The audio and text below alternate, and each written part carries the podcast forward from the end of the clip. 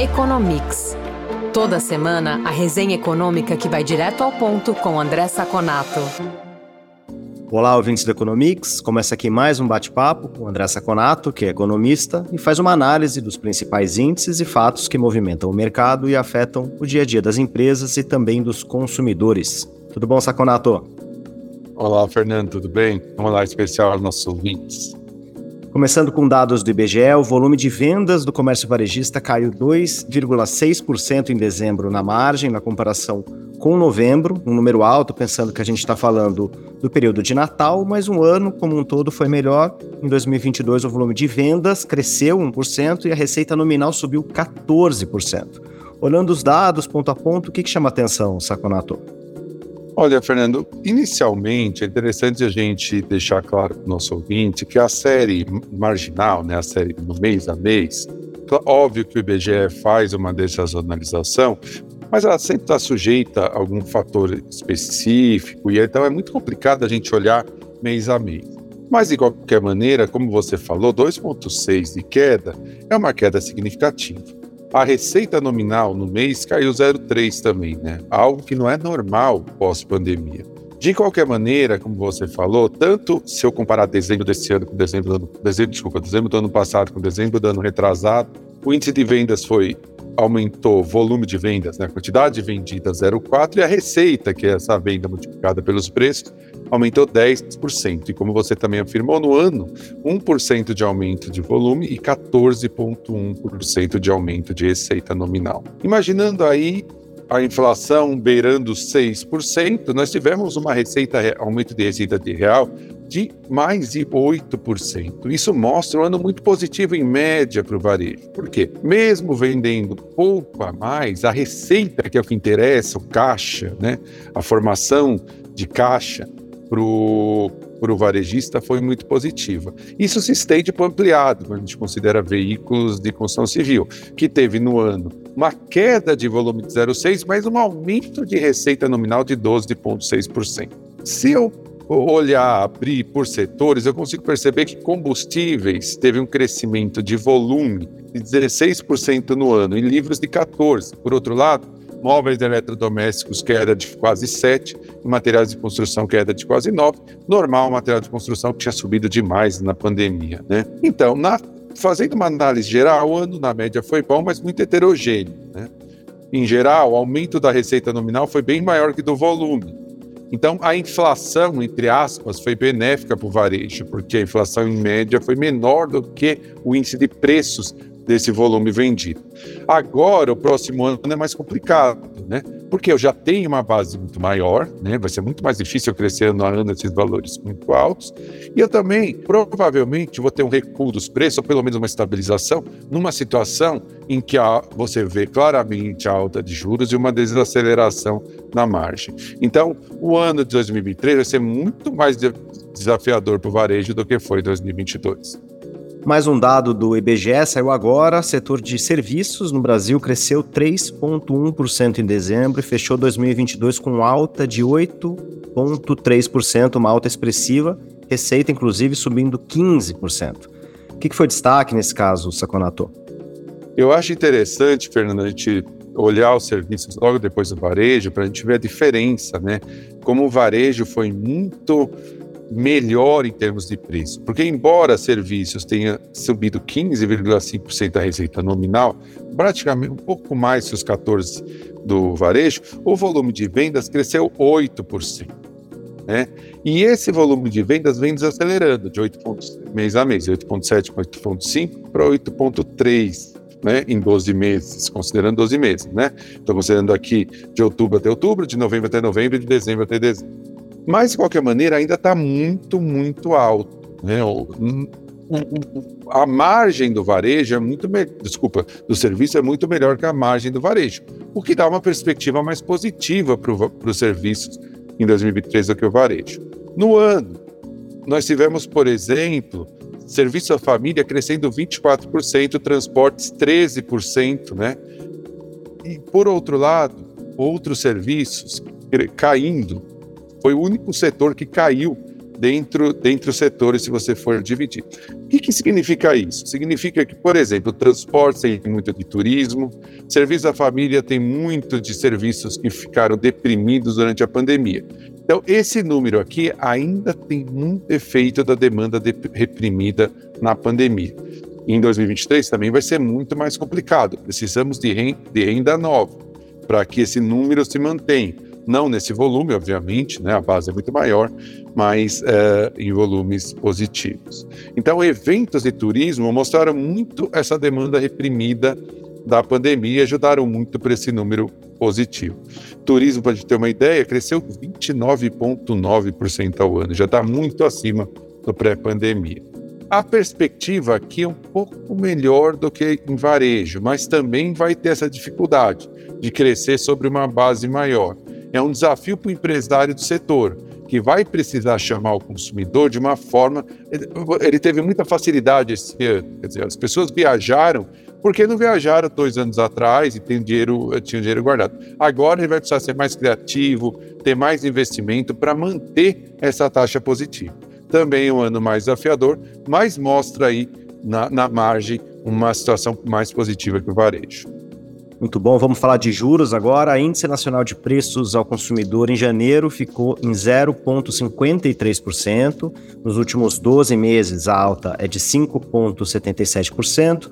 O POM também soltou a ata da última reunião. Como que você vê esse cenário de juros, Saconato? Olha, Fernando, se, gente, se nós fizermos aqui é, uma conta de padeiro, óbvio que não tem nenhum rigor científico, tem sazonalidade e tudo, mas se eu expandir esse 0,53 por ano, eu tenho uma inflação de 6, né? mais de 6%. Ou seja, isso mostra que a inflação está muito longe de ser um problema resolvido. Né? A taxa de juros no Brasil hoje está num patamar que deve estar. Qualquer discussão para baixar a taxa de juros no porrete, na caneta, só vai prejudicar a economia brasileira e prejudicar principalmente os mais pobres. Não existe margem para discussão de baixa de juros com esses valores. Ainda mais se a gente abrir esse PCA. Alimentos e bebidas 066 no domicílio 06, fora domicílio 057. Esse número só veio melhor porque vestuário que vinha vindo em 1,50, em 60, caiu 0,27 nesse, nesse mês, tá? Então, a habitação, por exemplo, ainda tá, melhorou de 0,33 para 0,2, jogou o índice um pouco para baixo, né? O que, que, preocupa? A inércia da inflação parece estar próxima de meio 0,6, né? Apesar da variação entre os grupos. E tem mais. Não devemos esquecer que no começo do segundo semestre nós vamos ter deflações que vão ser substituídas por inflação, porque eu não vou ter mais efeito é, artificial da baixa do, do, do imposto dos combustíveis. Então, pessoal, a situação da inflação é muito preocupante. Nós temos que manter um Banco Central forte, um Banco Central independente, que estude e analise esses números e que só comece a baixar as juros quando tiver condições macroeconômicas, que só vão vir se tiver um claro panorama da nova política fiscal e de quanto o governo vai, ser, vai ter compromisso com essa política. Quer saber mais sobre o comportamento da economia? Conferir indicadores e pesquisas que orientam o mercado? Ter acesso a informações de especialistas em primeira mão e conteúdo exclusivo? Visite o lab.fecomércio.com.br.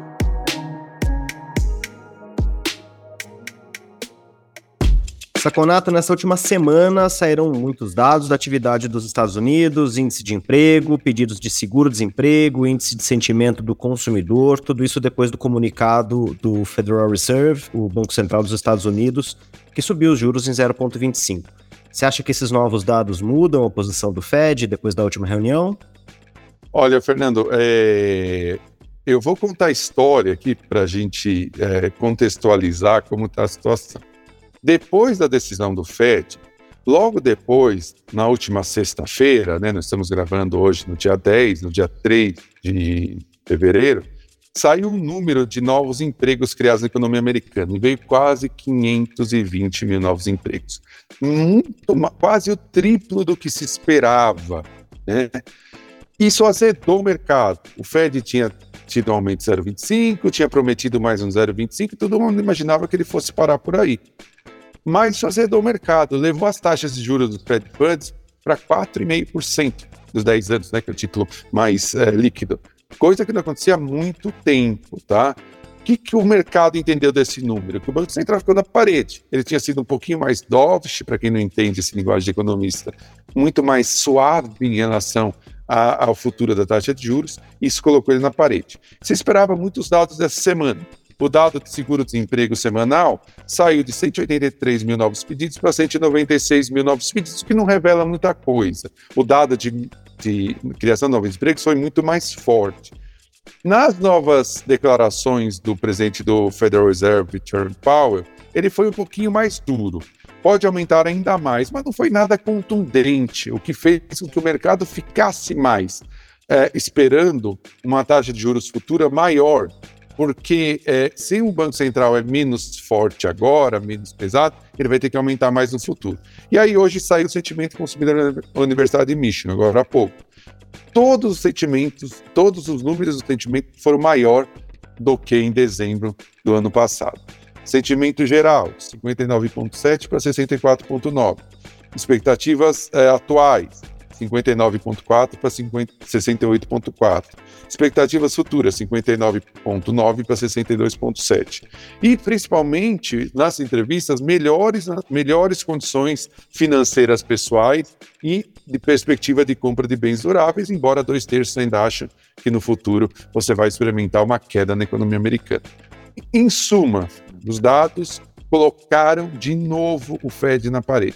A gente vinha tendo alguns dados de atividade, serviços, consumo um pouquinho mais baixo no final do ano, deu uma certa folga para o Fed, mas veio o mercado de trabalho, colocou ele na parede de novo e falou: olha, está longe de a gente resolver esse problema da pressão inflacionária. Taca mais juros aí que vai ser necessário. Esse é mais ou menos o resumo do que aconteceu nessa semana. Muito bom. Encerramos com China. O índice de preços ao consumidor, CPI, avançou 0,8% em janeiro, alta de 2,1% no ano. E o índice de preços ao produtor caiu 0,4% também em janeiro. E aí no ano a queda foi de 0,8%. Que radiografia é essa, Saconato? Olha, Fernando, eh, os dados são muito tranquilos, reforçam a tranquilidade.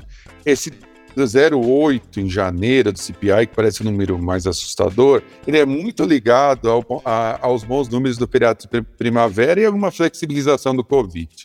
Né? Para a gente ter uma ideia, no mês, passagens, em geral, subiram 20%. Em tickets de cinema, 10%. Passeios, em geral, 9%, que deixou esse número muito alto. Ainda no ano, os alimentos estão com um número muito alto, 6,2, depois de ter fechado anual 4,8 em 2022. Mas se eu pego o core da, do, do CPI chinês, né, que são aqueles núcleo duro, núcleo que o Banco Central tem que combater, está em 1,2, muito tranquilo. E, e, as quedas do PPI, que é o índice de pressão produtor, né, que gera pressão sobre custos para potenciais inflações futuras, está muito tranquilo. Tá? Apesar desse PPI e CPI, agora os próximos índices devem responder um pouquinho mais à suspensão do programa de Covid-0. Mas, em geral, o número está muito tranquilo. Não há nada de preocupação para o governo chinês em termos de inflação, ao contrário do mundo ocidental. Ótimo, Saconato. Obrigado pela análise. A gente continua acompanhando e até semana que vem. Muito obrigado, Fernando. Obrigado aos ouvintes que estiveram conosco até agora. E nos falamos na próxima edição do nosso podcast. Informação e análises inéditas. Mobilização empresarial. Ferramentas de negócios exclusivas. Tudo isso você encontra no lab.fecomércio.com.br. Acesse agora e confira.